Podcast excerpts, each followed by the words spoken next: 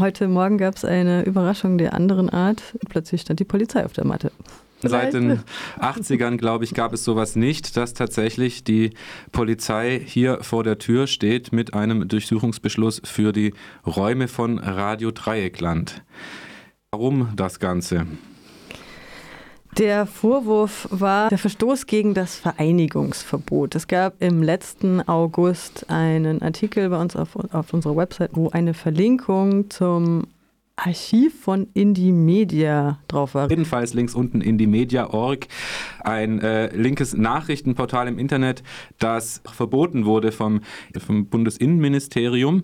Nach diesem äh, Verbot wurde die Seite auch offline genommen. Einige Zeit später allerdings äh, wurde ein Archiv besagter, inzwischen verbotener Internetseite wieder online gestellt. Und in dem von Maike eben erwähnten Artikel, der auf der Website von Radio Dreieckland veröffentlicht wurde, ging es eigentlich äh, um das Ende der Ermittlungen in äh, besagtem Verfahren. In äh, besagtem Artikel wurde dann auf dieses Archiv äh, verlinkt, das für jeden auch recht leicht auffindbar ist.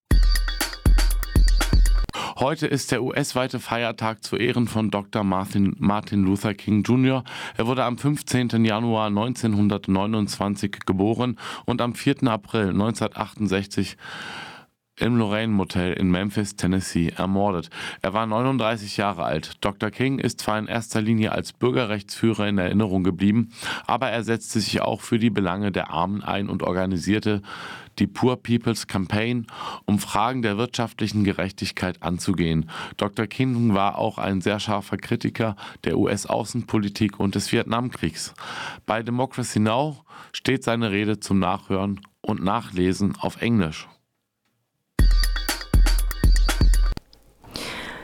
Und in vielen Medien wurde es auch schon, wurde auch schon davon berichtet, dass Bolsonaro-AnhängerInnen am Sonntag, den 8. Januar, für Chaos in Brasiliens Hauptstadt Brasilia gesorgt haben.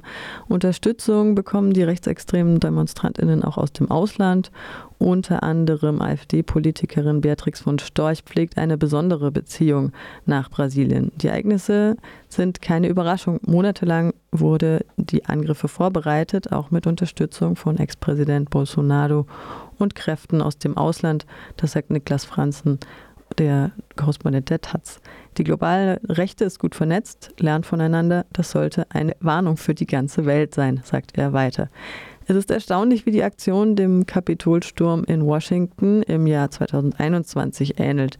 Tausende Bolsonaro-AnhängerInnen sind in den Kongress vorgedrungen und richteten dort erheblichen Sachschaden an. Mittlerweile hat sich die Lage natürlich wieder beruhigt und Brasil Gifato hat heute gemeldet, dass die Generalstaatsanwaltschaft bereits die Verhaftung von 39 Personen, die verdächtigt werden, den Nationalkongress überfallen zu haben, fordert. Die Namen der Tatverdächtigen wurden nicht genannt. Bei dem Angriff entstanden, wie gesagt, Schäden in Höhe von 40 Millionen Reais. Die Angeklagten werden sich wegen des Ver der Verbrechen der bewaffneten kriminellen Vereinigung, des Versuchs der gewaltsamen Abschaffung der demokratischen Rechtsstaats, des Staatsstreichs, der schweren Sachbeschädigung und der schweren Bedrohung gegen staatliches Eigentum und der Beeinträchtigung des Kulturerbes verantworten. Soweit unsere kurzen Meldungen hierzu.